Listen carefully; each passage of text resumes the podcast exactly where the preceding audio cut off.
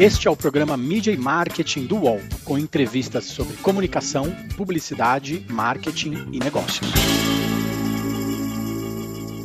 Olá, sejam bem-vindas e sejam bem-vindos ao episódio 179 do Mídia e Marketing do UOL. Para quem quer maratonar, tá tudo lá, em todas as plataformas de áudio e no YouTube do UOL.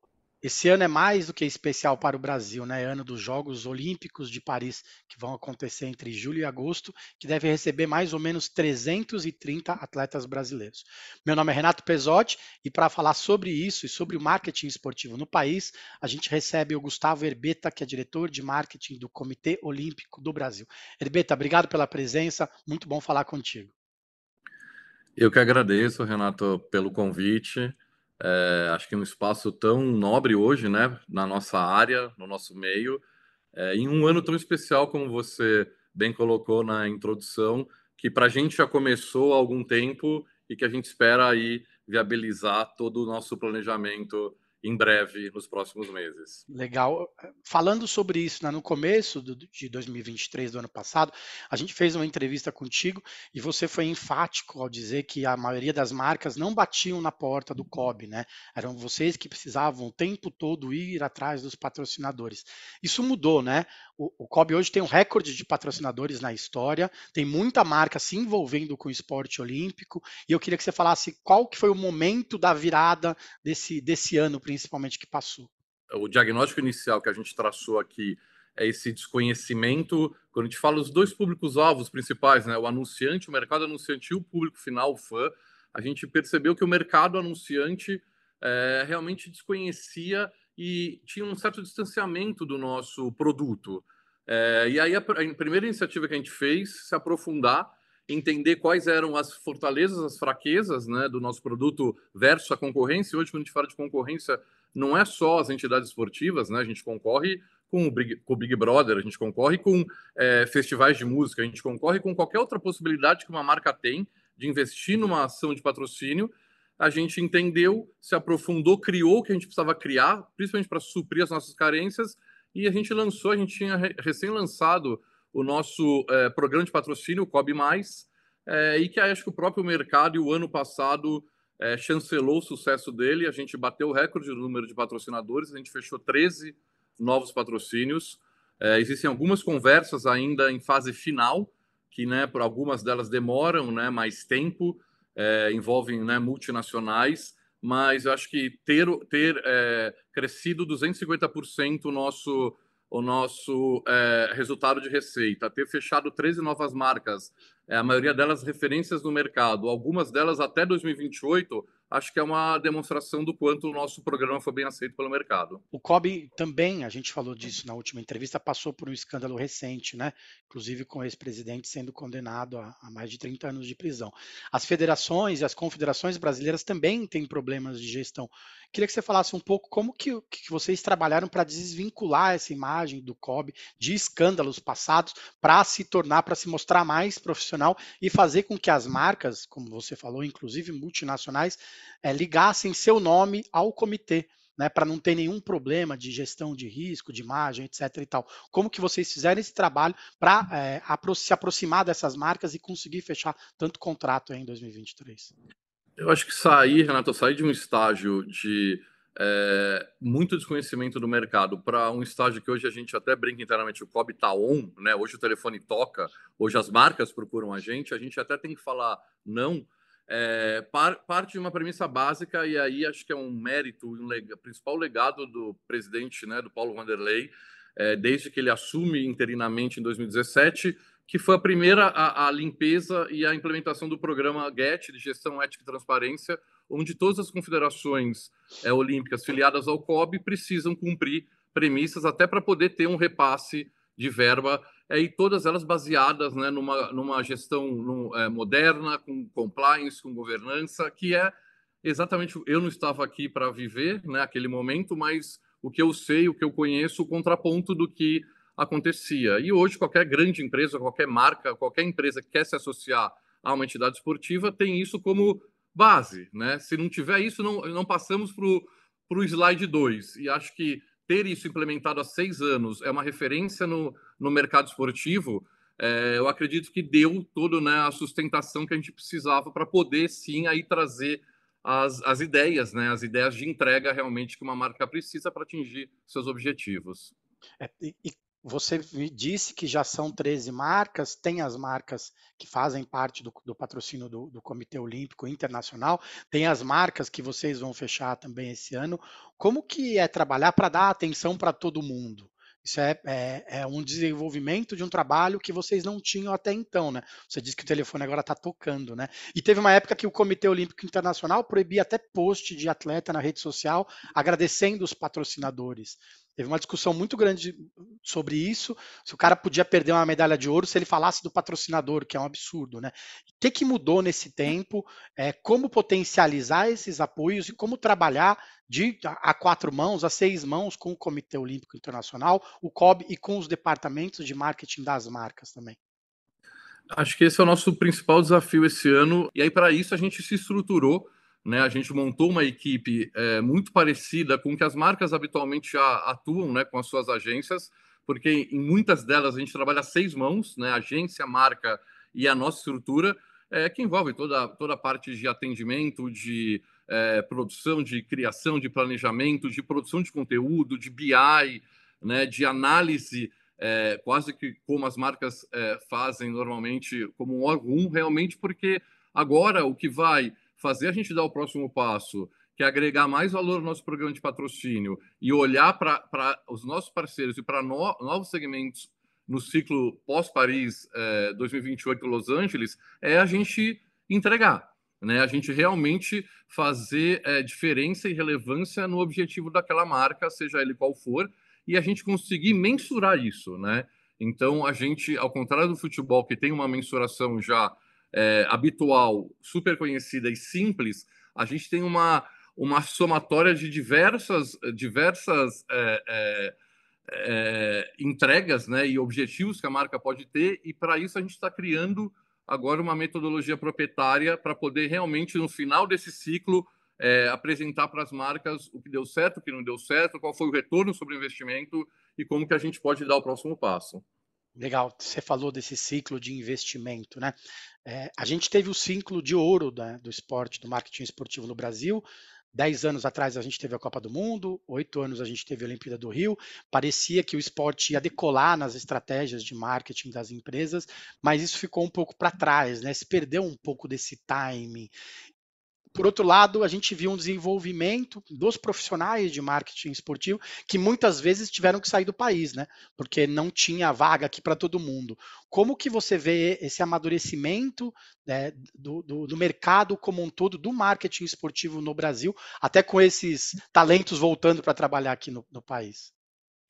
É, eu acho que você tocou num ponto importantíssimo, Renato, porque realmente se, se tem um, um reflexo imediato no que é, foram os grandes eventos, né, a Copa do Mundo e os Jogos Olímpicos no Brasil, acho que foi numa, num olhar e numa busca pela profissionalização do profissional que atua nessa área. E acho que é um movimento que vem é, acontecendo desde 2015, a gente fala aí de entre 2014 né, e 2016, os dois grandes eventos, que ambos os lados é, hoje, é, com alguns destaques, né, seja no, no, no detentor do direito, seja no patrocinador, é, que realmente entenderam a ferramenta como ela é, uma ferramenta única, né? Talvez de todas, eu diria, junto com a música, é, acho que são as duas formas de uma marca se conectar com o público é, e atingir né, é, é, aquilo que ela quer nessa conexão, é, que envolve muito o lado emocional, né? envolve muito o lado da experiência e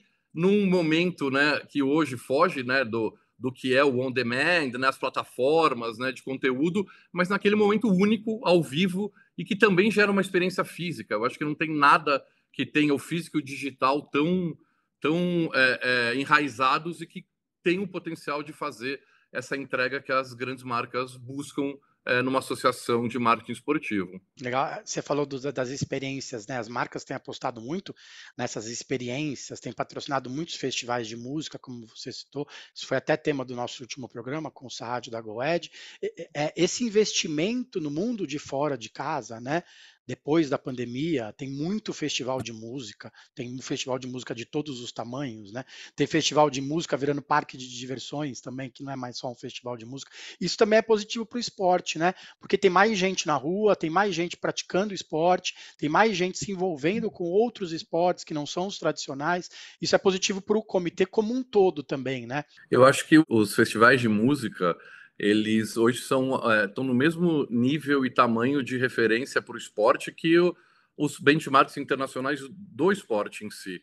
Né? A gente, por exemplo, tem uma, um, um case que foi o é, Santiago Pan-Americano, que a gente criou um squad para criar é, conteúdo para os nossos patrocinadores em tempo real, porque um evento esportivo é no, né, em tempo real que esse conteúdo precisa ser criado mas sob o viés, sob o ponto de vista da marca, sob o olhar da marca e não do nosso, né? Porque a gente também tem a obrigação de criar o nosso conteúdo é, para conversar com os nossos fãs, que a gente foi beber da fonte do, do que o The Town fez, né? E que as marcas é, é, deram um feedback super positivo. Então a gente olha, a gente acompanha muito os festivais, né? Para ter essas referências. E acho que um grande exemplo do que a gente fez o ano passado, que é um, é um, no final é um festival esportivo. A gente criou um evento chamado Cobb Expo, é, que aconteceu durante cinco dias em São Paulo, e que o grande, o grande pilar conceitual dele, é, né, e continua sendo, a gente vai ter a segunda edição em 2024, é ser um parque de diversões olímpico, onde a gente colocou num espaço de 15 mil metros todas as modalidades olímpicas e pan-americanas é, é, com, com a, a, a, o público podendo praticá-las. Foram 60 mil pessoas é, com ativação. Aí eu vou até é, me estender um pouco mais na resposta, mas acho que com ativações simples que geraram nosso objetivo. Por exemplo, a gente criou um álbum de figurinhas é, que é o Ginga, o nosso mascote, é, nos pictogramas, né, que são as práticas, modalidades esportivas, e a criança, para ele comprar, ela completar o álbum, ela tinha que passar por cada uma das modalidades para pegar a figurinha daquela modalidade. E aquilo acabou gerando uma febre, porque as crianças falta o tiro com arco e tinha fila no tiro com arco. Quem diria que né, é, jovens e crianças brasileiros iriam formar fila para entender o que é o tiro com arco? E sempre com a presença do, do atleta, do ex-atleta, no caso o Marcos, né, um potencial medalhista, né, é, campeão mundial, é, ensinando as crianças. E a gente teve isso para o judô, para o taekwondo, a ponto de ter uma, um tanque nado sincronizado, é, tênis, clínica de basquete, de 3x3, surf, skate, enfim. Acho que a gente conseguiu tangibilizar esse conceito, que foi um primeiro passo para ter essa conexão cada vez mais forte com, com os fãs. É, aí os pais que ficaram sofrendo na fila também, porque os filhos faziam um e os pais iam na outra. Fica Você uma teve, competição, visto, né? Isso, isso, é uma reclamação. E, e, a entrada de novos, novas modalidades na Olimpíada também acelera um pouco a presença de outras marcas, né? Porque são novas oportunidades, né? A gente olha e fala assim, putz, escalada vai ser esporte olímpico? Fala, putz, mas escalada não é esporte, tal. Mas isso pode ser a aproximação de uma outra marca com o mundo esportivo, que até então não entrava no COB, não entrava no, no, na Olimpíada, né? É uma oportunidade nova. Cada esporte que entra é um mar de oportunidades que vem junto, né? Sem fazer brincadeira com o surf, mas é um mar de oportunidades que vem junto, né? Sem dúvida, a gente vai ter agora em 2024 o breaking, né, que é um movimento cultural que é, é totalmente fundamentado na música, né? A gente começa a ver essa essa fusão. É, o COI a gente segue muito, né? Acho que os 206 comitês é, a gente tem reuniões é, constantes porque a gente segue muito é, né, o que é o, o, a estratégia e o que é o objetivo do COI, né, é, do movimento olímpico como marca. E essa obsessão por rejuvenescer essa marca. Né? O grande objetivo é conquistar a mente e o coração né, dessa nova geração, mas sem deixar de lado os valores olímpicos. Né? A gente teve, em 2023, a primeira semana de esportes do COI, né, que foi um grande laboratório para entender o que funciona, o que não funciona. Né? Um jogo na primeira pessoa, que é o que gera maior engajamento dessa indústria é, de tiro, será que ele fere os valores olímpicos? Fere. Como que esse, esse esporte pode funcionar também para o movimento olímpico? É, e essa obsessão ela ela está no nosso dia a dia, por isso que esse, esse público é o público que a gente quer conversar. E quando a gente fala de novo programa olímpico, surf, skate, escalada, o breaking agora, é esse olhar, como que eu engajo essa nova geração e como que eu transformo ela num fã é, né, num main, aí num core, é, fã do movimento olímpico internacional. Legal, já, a gente vai para o intervalo, já já a gente volta com o Herbeta para falar um pouco mais, para ele contar um pouco mais sobre essas campanhas, essas ações de marketing que eles estão preparando para esse ano. Até mais. O UOL conseguiu acesso exclusivo a mais de 6 mil páginas e 10 horas de áudios inéditos de processos judiciais envolvendo o Tiago. Entre eles, estava o caso de uma mulher que vamos chamar de K. Você promete nunca mais bater em mim? Prometo. Tome a palavra. K é a mulher que deu o primeiro sopro para derrubar o castelo de cartas do empresário antes do caso da academia vir à tona. A experiência dela deixa explícito o modus operandi de Tiago Brenan, numa história que se repetia. Um método que começava com uma conquista, regada a gentilezas e muita ostentação. Um cavalheiro, né? Ele é um, uma pessoa assim incrível, aquele homem perfeito. Mas que acabava em violência de vários tipos, como o próprio agressor admite em áudios exclusivos. Eu botei uma arma na sua cabeça? Não. Pois é, mas eu fiz a força com raiva, não fiz? Fez. E você dizendo não, não, eu fiz com raiva. Beleza, eu assumo. E esse é Brenan, um podcast do Wall Prime. Voltamos. Essa semana a gente recebe o Gustavo Herbeta, que é diretor de marketing do Comitê Olímpico do Brasil. Gustavo, a, a, fragmentação dos meios de transmissão também mudou muito a vida de quem fica em casa vendo esporte, né? Hoje, antigamente, a gente ligava a TV e assistia. Hoje a gente tem que pesquisar onde está passando o que para acompanhar. Por um lado, essas transmissões elas alcançam um público muito mais jovem, né? É, é esse rejuvenescimento do, do, do, consumidor, que é o que o COI espera, o que o COB espera. Mas, por outro lado, a TV aberta ela foca na grande massa, é o que vai dar audiência e o que vai dar resultado efetivo para os patrocinadores. Como que vocês têm trabalhado com todas essas mudanças recentes para rejuvenescer os esportes e a marca, mas também para alcançar a grande massa, para dar resultado efetivo para o patrocinador? Eu acho que essa pulverização é, só nos beneficia.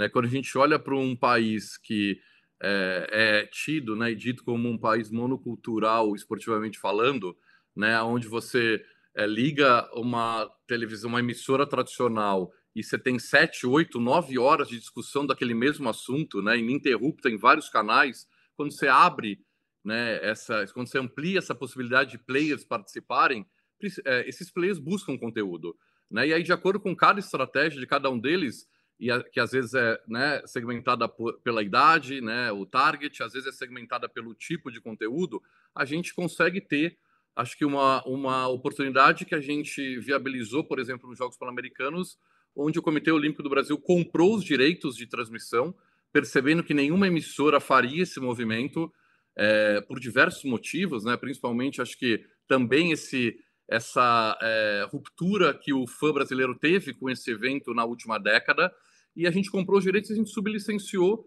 para a Casé TV, entendendo que, mesmo na nossa plataforma de streaming, no nosso canal, né, no, no YouTube, a gente tem uma limitação de impacto e já um público é, consolidado, que é aquele público especializado, praticante, que sabe a nossa linguagem. E na Casé, acho que um número aí é, é, que demonstra o resultado, a gente conseguiu conversar com 75 milhões de pessoas, de brasileiros únicos, é, sendo que 85% disso vindo da Casé, numa linguagem que nos primeiros dias foi muito criticada, né, mas que é a, a, a forma né, da, da Casé é, atuar, mas que eles mesmos perceberam que no futebol, ok, mas no, nas outras modalidades talvez tinha que ter um, um pouco mais de balanço. Um especialista é, na história, né? É, né, o especialista, porque é o praticante, né? É um, são vários nichos que, quando se juntam, né, fazem barulho, mas é um nicho e precisa ter essa, essa, essa, essa especialização no tom. E eles mudaram rapidamente e a gente viu o sucesso. Então, é, talvez é, algum tempo atrás, se não houvesse essa pulverização, a gente não teria é, tido a oportunidade de passar os Jogos Pan-Americanos no Brasil. Isso vale é, né, para uma transmissão, isso vale hoje, a, Casé é uma detentora dos direitos de transmissão dos Jogos Olímpicos de Paris, né? Quem poderia imaginar isso? Mas depois da Copa do Mundo isso se torna natural. É, mas isso abre portas como a gente no, no, projeto com a Play 9 e YouTube, o Paris é Brasa, é, com essa multiplataforma de influencers, poder, de alguma forma, falar, né, mostrar o, o, o acesso e os atletas para o nosso público é, que a gente quer cada vez mais é, é, ampliar né, e furar essa bolha. Não é só o fã do esporte, é, é aproveitar esses grandes momentos, esses, esses ápices do, do calendário, para que isso não não vire um que a gente chama flame to flame, né? um engajamento só de quatro em quatro anos e que a gente se perpetue aí no, no ciclo cada vez é, é, com um público maior acompanhando. Eu queria falar um pouco sobre isso, né? A gente tem essa cultura esportiva monotemática, quase que você falou, né? Futebol, futebol, futebol. A gente viu a Copa São Paulo agora esse mês. tiveram alguns dias que passaram cinco jogos no canal fechado. Os outros esportes eles ficam mais alijados. Eles principalmente pela cobertura da mídia, né? É, a final de um campeonato brasileiro de basquete feminino quase não tem cobertura nenhuma da mídia. Né? Aí chega a Olimpíada, alguém ganha uma medalha, inesperada ou não, né? e vem toda aquela crítica do público em relação à falta do patrocínio, do apoio da marca aos atletas. A gente viu isso na, na última Olimpíada, né? O pessoal reclamando, ah, mas o cara não tem lugar para treinar, como que pode? Por outro lado, ninguém acompanha aquele esporte, né? Então o patrocinador também não se vê obrigado, né? Isso tem mudado de uma outra, de uma, de uma ou de outra forma, né? Os patrocinadores têm se atentado também a essas, a essas estrelas que estão surgindo e estão pegando eles antes de, de eles ganharem medalha, né? Sem dúvida, eu falo que a gente vive talvez a melhor conjuntura astral para que isso comece, né, não, é um, não é um movimento de curto prazo, mas que isso comece a mudar aqui. Por quê? A gente, come, a gente tem uma, né, o protagonista de, do movimento olímpico, de qualquer esporte, é o atleta. A gente tem uma geração jovem, carismática, é, que, performance, que, que, que performa não só no Brasil, mas fora, e que são influenciadores digitais. Né? A gente pode falar da Rebeca, a Raíssa, o Gabriel Medina, o Ítalo, a Tati, o, o Alisson Pio, a Ana Marcela. A gente vai citar vários atletas que talvez há anos atrás o fã só conheceria ele na hora da prova e se ele tivesse disputando uma medalha, né? Porque o brasileiro também tem essa característica de é, acompanhar e de se engajar por aquilo que é, vai ter a, o, o, potencial da vitória. Né? A gente vê a, a Bia, né? Do tênis. Agora tem Exato. um monte de patrocinador, né? Dois anos atrás a Bia não tinha praticamente nenhum, né? Agora tem cinco, seis marcas fechando com ela, porque ela começou a ganhar, começou a aparecer mais, né? É uma oportunidade que se passou, que se deixou passar, né? Exatamente, e, e felizmente é, a maioria das marcas, quando a gente fala, volta um pouco na sua pergunta do amadurecimento, as marcas hoje elas já não buscam só visibilidade. Uma marca que tem é, 99% de, é, de penetração, né, é top of mind, ela não precisa a marca dela aparecer, ela precisa gerar outras, né, outros benefícios para ela através daquele patrocínio. O próprio movimento olímpico internacional foi fundamentado nisso, não existe visibilidade. Os, os top, né, a gente chama de top COI, os patrocinadores globais, não tem visibilidade no evento, não tem placa, não tem marca no uniforme. Então, né, o que, que vale? vale uma série de outras coisas, a notoriedade, né, a marca mais reconhecida no mundo, a, a, o propósito, a causa do olimpismo, as entregas de relacionamento. Então, é, hoje, felizmente, as marcas já vão é, com esse olhar que vai além da visibilidade, apesar de ser importante também ter a visibilidade. E aí, nesse momento, com essa com esses atletas e com a possibilidade de ter as entregas que a gente tem para esse público é, novo, acho que a gente, né, mais jovem, a gente consegue é, começar a construir essa ponte de talvez em algum momento, em alguns anos, tenha o que a gente faz hoje no nosso canal. A gente transmite 60, 70 eventos nacionais é, que não passam nenhuma outra emissora, que as emissoras foram abrindo mão. Campeonato Brasileiro de Atletismo, de natação, de é, badminton, é, de 3x3, é, de vôlei de praia. A gente passa né, é, uma série de modalidades que hoje não tem espaço na mídia é, tradicional e que a gente acredita muito que tem um, um apelo gigante pro praticante, pro fã e para as marcas apoiarem. Legal. Você falou dos atletas carismáticos, né? Você deu uma lista de quase 10 atletas que hoje aparecem mais na mídia. Ainda bem que eles aparecem, que eles têm mais espaço, de vários esportes, né? É, hoje os atletas os mais jovens principalmente, que já sabem criar conteúdo, eles são talvez os melhores influenciadores que as marcas podem ter? Eu acredito uh, totalmente que sim, por esse aspecto que eu citei anteriormente, né, do, do que o esporte constrói, né, dos valores e do, e do elo emocional que ele cria, né, esse vínculo que ele cria é, é, entre marca e consumidor, entre marca e fã e audiência dele. É, a gente a gente fala né, é, facilmente de 10, 20 atletas que têm esse potencial e que hoje são é, notoriamente reconhecidos e, e têm os, as suas métricas de rede social muito relevantes, é, e que a gente não tinha isso talvez no ciclo anterior a Tóquio, e que aí também tem esse, esse viés né, da, da, de ser, ter, ter sido uma edição durante a pandemia e o boom digital né, que ocorreu. Quando a gente fala de resultado, que né, é muito importante no, no Brasil, 2020, 2023 a gente fechou o ano, a, a, a campeã mundial, a principal atleta é, da ginástica mundial é, é a Rebeca. Né? Desde, desde quando o Brasil não tem o melhor jogador de futebol do mundo? Mas o Brasil tem a melhor ginasta do mundo. Quem podia imaginar isso? Os melhores surfistas, os melhores skatistas. Né? Então, acho que a gente tem hoje um cenário muito propício para que a gente comece a, a chamar a atenção de todos esses players aí, o fã, o, a mídia, os anunciantes, e mostrar que realmente é, não é que não dá audiência, é, é que não tem espaço, né? Porque se passa, se tem o espaço, e não precisa nem ser o mesmo espaço do futebol, é, realmente a gente vai impactar todo o mercado. E tem tempo ainda, né? Dá tempo das marcas se apropriarem, conversarem com vocês e fazerem um bom planejamento para o ano, né? Faltam só menos de 100 dias agora, mas dá tempo de fazer coisa legal ainda, né? É, hoje a gente olha é, muito mais para o ciclo Paris, né, para novos entrantes Paris-Los Angeles, porque é justamente por não ter essa, essa entrega é, da visibilidade, é uma construção de médio e longo prazo. Né, uma construção que a gente fala para as marcas, mínimo, mínimo seriam dois anos, é, o ideal é um ciclo de quatro, ou, por que não, né, pensar como uma Coca-Cola que em 2028 vai completar 100 anos de patrocínio. Né? É, a gente fala muito, quando a gente fala de, de propaganda e marketing, a gente fala muito de frequência, né? de consistência na mensagem. Então, acho que a gente tem a, a, a plataforma necessária para fazer né, e suficiente hoje para atender e fazer essa construção.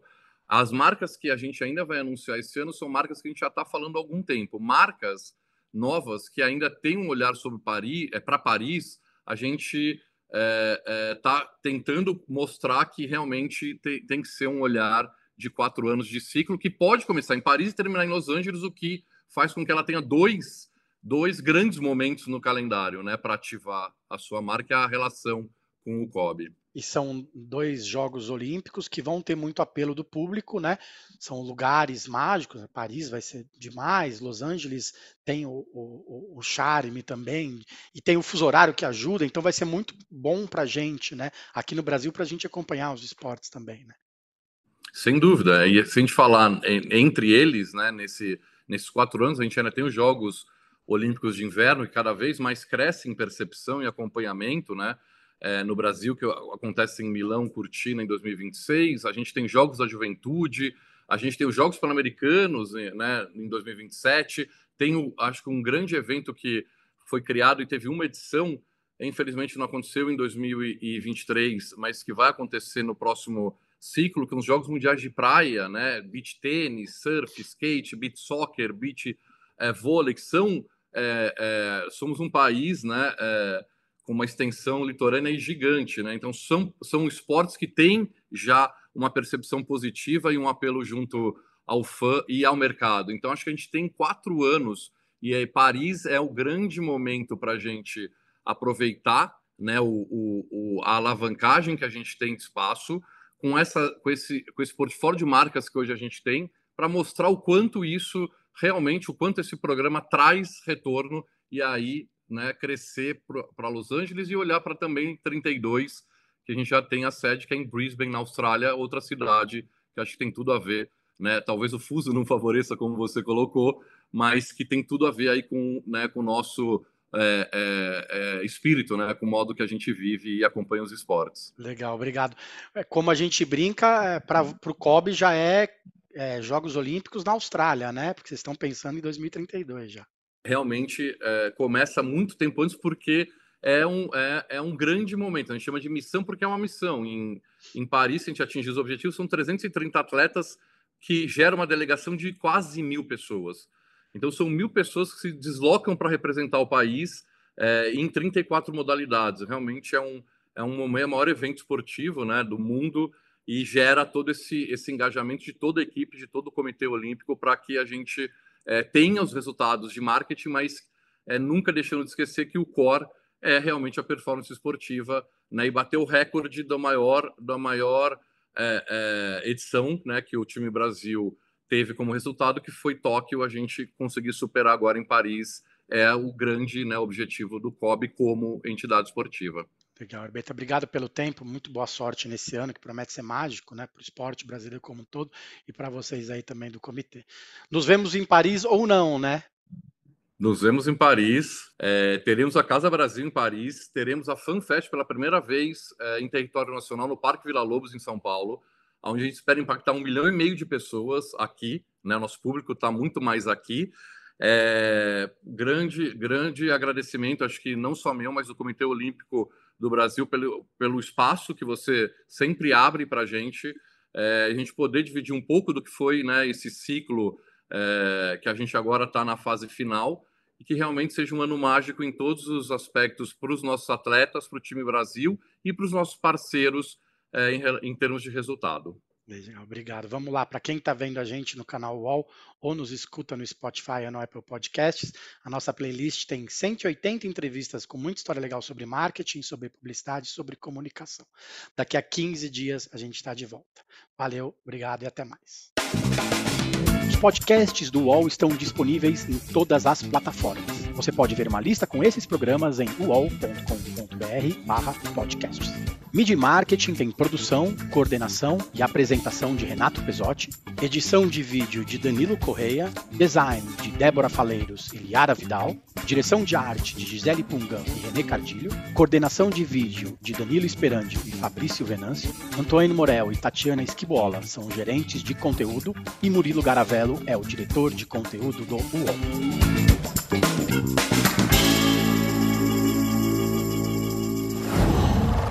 Qual